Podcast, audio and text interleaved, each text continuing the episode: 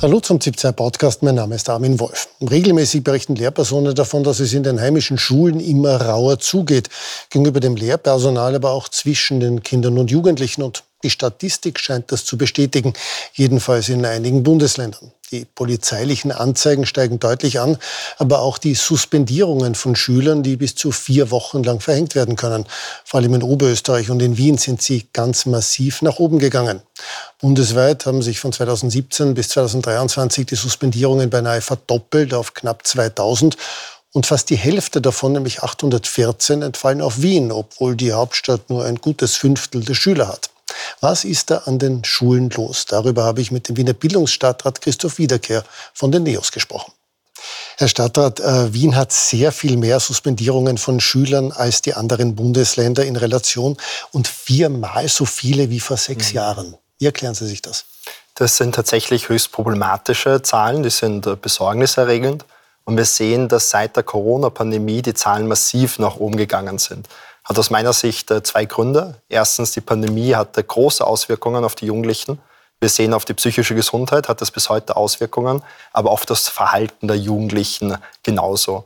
Und wir sehen zweitens, dass es immer mehr internationale Krisen gibt, wie jetzt zum Beispiel im Nahen Osten, wo diese Konflikte, die im Nahen Osten stattfinden, auch in den Wiener Klassenzimmern stattfinden, weil es hier auch kulturelle Konflikte zu diesen internationalen Konflikten gibt. Und durch diese volatile Weltlage nehmen auch in Wien die Konflikte in den Klassenzimmern zu. Gut, jetzt die Corona-Pandemie und die Schulschließungen gab es in anderen Bundesländern auch und da sind die Zahlen nicht mhm. annähernd zugestiegen. Sie sind vor allem in Wien und in mhm. Oberösterreich so raufgegangen. Und 60 Prozent der Suspendierungen in Wien passieren in den Mittelschulen, mhm. obwohl dort nur 15 Prozent der Schülerinnen mhm. sind. Das ist der Anteil der Suspendierungen ist viermal höher, mhm. als er sein sollte. Warum ist das so? Das ist so, wie das österreichische Schulsystem auch aufgestellt ist. Wir haben im Ballungsgebiet einerseits Gymnasien und dann Mittelschulen, die viel größere Herausforderungen haben.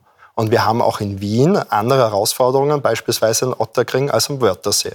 Das österreichische Schulsystem ist allerdings so aufgebaut, dass der Schüler am Wörthersee mehr Geld vom Bildungsministerium bekommt als die Schule in Otterkring. Das halte ich für unfair. Wir brauchen dementsprechend mehr Ressourcen im Ballungsgebiet, weil auch dort im städtischen Bereich mehr Konflikte sind. Warum?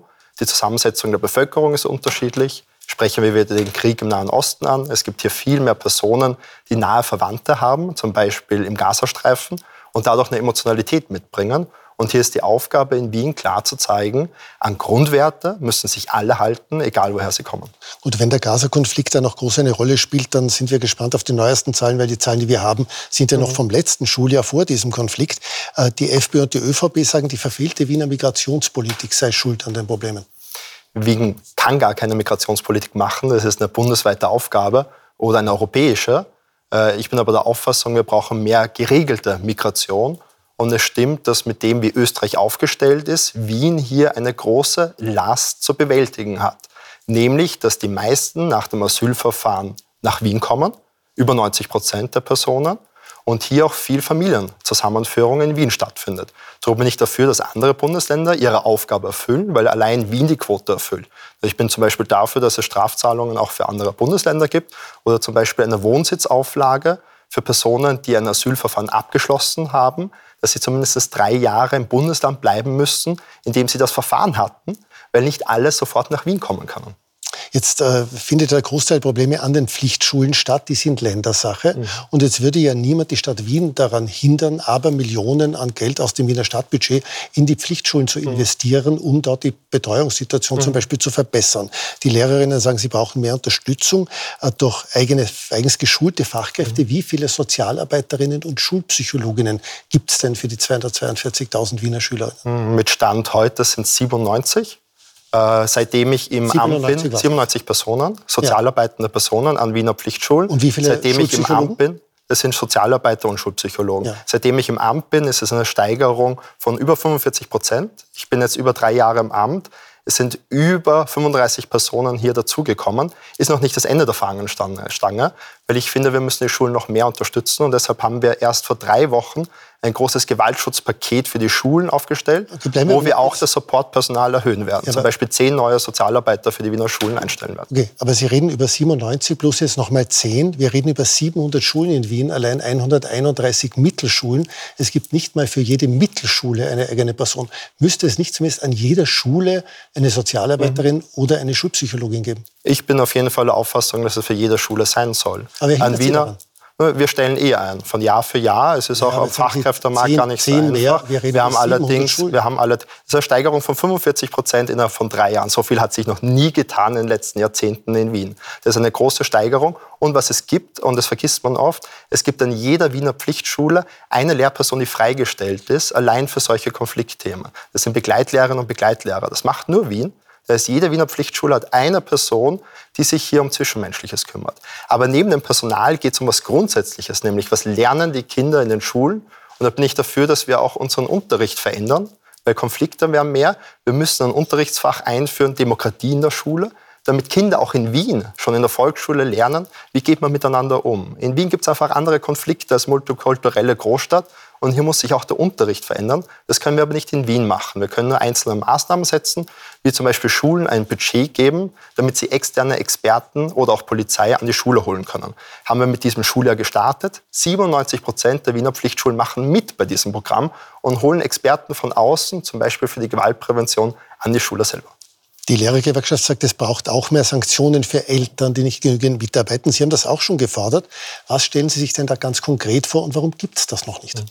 Da bin ich der gleichen Auffassung wie der Pflichtschullehrergewerkschafter, nämlich dass Eltern in die Verantwortung geholt werden müssen, weil sie eine Verantwortung für den Bildungserfolg der Kinder haben. Das kann man auch nur bundesgesetzlich ändern, habe ich schon einen Vorschlag an das Ministerium übermittelt, nämlich dass so wie beim Schulschwänzen, wenn das öfter passiert, können dann Strafen an die Eltern erlegt werden. Das gleiche System halte ich für sinnvoll bei Suspendierungen beispielsweise, wenn Eltern mit dem Lehrpersonal nicht reden, weil hier brauchen wir eine größere Verbindlichkeit äh, mit zum Beispiel Verwaltungsstrafen. Das können wir in Wien nicht machen. Ich habe aber trotzdem neue Maßnahmen mit dem Gewaltschutzpaket in Wien erlassen, sodass wenn die Eltern die Gespräche nicht wahrnehmen, zum Beispiel mit der Sozialarbeit, das verpflichtend ist, heißt in Wien die einzige Möglichkeit, die wir haben, die Kinder- und Jugendhilfe wird eingeschalten, die dann bei den Familien nachschauen kann, ob möglicherweise eine Kindesvernachlässigung vonstatten geht. Aber das Effektivere wären Verwaltungsstrafen. Da muss man die ÖVP mit dem Bildungsministerium in die Verantwortung nehmen und das tue ich auch. Sie haben diese Time-out-Klassen vorgeschlagen, von denen wir im Bericht gehört haben, in die besonders schwierige Jugendliche kommen sollen. Wann wird es die erste Time-out-Klassen mhm. geben? Wir haben bereits Timeout-Möglichkeiten in Wien eingerichtet, äh, über zwei Konzepte. Das eine sind Familie in der Schule, Klassen. Da werden auch die Eltern von den Kindern in die Schule hineingeholt. Das sind eigene Klassensettings, wo pädagogisch mit den Kindern, die verhaltensauffällig sind, gearbeitet wird und auch mit den Eltern. Und wir haben ein zweites Konzept, äh, wie zum Beispiel in der Schule, die man heute auch gesehen hat. Das sind eigene Förderklassen. Das sind Kleinklassen, mit einem speziellen pädagogischen Konzept, wo die Kinder für eine gewisse Zeit in der Klasse sind, mit dem Ziel, dann aber wieder in eine Regelklasse zu kommen. Das sind sogenannte Förderklassen mit einem kleineren Klassenzahl, damit das, äh, die Arbeit mit den Jugendlichen besser funktioniert, weil sollen alle Wiener Jugendlichen gute Bildungschancen bekommen. Und die meisten Übergriffe passieren, wie gesagt, in den Mittelschulen. Die Schüler dort sind größtenteils noch nicht strafmündig, mhm. weil sie noch nicht 14 sind, haben also wenige wirkliche Konsequenzen äh, zu befürchten. Die FPÖ schlägt mhm. jetzt die Herabsetzung der Strafmündigkeit vor, dass man also schon unter mhm. 14 auch gerichtlich belangt werden mhm. könnte. Wäre das sinnvoll? Davon halte ich wenig, weil ein Gefängnis für unter 14-Jährige nicht altersadäquat ist. Wir müssen viel früher ansetzen, die Jugendlichen von der Demokratie zu überzeugen, aber auch einzufordern, gewisse Grundregeln des Zusammenlebens. Und da ist die Schule eine Säule und eine zweite Säule, die wir in Wien sehr stark ausgebaut haben, ist die außerschulische Jugendarbeit. Das passiert zum Beispiel in Parks, weil manche Kinder einfach keinen Bezug zur Schule haben und dort in eine Abwehrhaltung gehen. Wir versuchen mit den Jugendlichen in den Wiener Parks zu arbeiten und haben hier jetzt eine neue Fachstelle für Demokratie eingerichtet, erst letzte Woche, um demokratiepolitisch mit diesen Jugendlichen zu arbeiten, weil wir müssen sie von unseren Werten, von unserer Demokratie überzeugen und diese Werte auch einfordern. Letzte äh, grundsätzliche Frage noch zum Thema Integration. Ihre Parteichefin Beate Meindl-Reisinger hat heute in der Tageszeitung heute vorgeschlagen, man solle die mhm. Verleihung der Staatsbürgerschaft an einen feierlichen mhm. Treueschwur auf Verfassung und Grundrechte knüpfen. Und das hat für einige Verwunderung gesorgt, weil genauso ein Gelöbnis steht schon mhm. seit Jahren im Staatsbürgerschaftsgesetz mhm. im Paragraphen 21. Ist so ein Vorschlag nicht genau die Art von Populismus mhm. und Symbolpolitik, die die Neos sonst ablehnen? Hm, ganz im Gegenteil, ich halte das für einen guten Vorschlag. Der, gesetzlich, der ist gesetzlich so vorgesehen, aber es geht immer darum, wie es gelebt wird. Ich weiß, in manchen Bundesländern ist die Gelöbnis in irgendeinem Besenkammerl. In Wien haben wir einen eigenen Festsaal dafür eingerichtet, wo vor der Fahne das Gelöbnis gemacht wird, weil es ein besonderer Akt ist, nämlich auch, wo man stolz ist, zu Österreich dazuzugehören. Und um das geht es, ein feierlicher Rahmen. In Wien laden wir sogar alle Personen, die die Staatsbürgerschaft bekommen, ins Rathaus ein, um mit ihnen gemeinsam die Staatsbürgerschaft zu feiern. Die Verleihung der Staatsbürgerschaft hat in einem diesem Anlass angemessenen feierlichen Rahmen zu erfolgen. Das steht so im Staatsbürgerschaftsgesetz. Ich kenne diese Räume. Auch in Wien gab es vor dieser Veränderung ein kleines Zimmer, äh, wo das gemacht worden ist, das nicht repräsentativ war. Das heißt, es geht schon darum, wie die zuständige Behörde in Wien, die MA35, das auch macht. Ich bin froh, dass wir das hier geändert haben, nämlich sehr feierlich hier die Zeremonie auch machen, weil es ist ein ganz besonderer Moment. Und ich erlebe auch, dass die Staatsbürgerinnen und Staatsbürger sehr dankbar sind, Österreich gegenüber hier sein zu dürfen und die Staatsbürgerschaft bekommen zu haben. Denn die ist in Österreich wahrlich nicht leicht zu erlangen.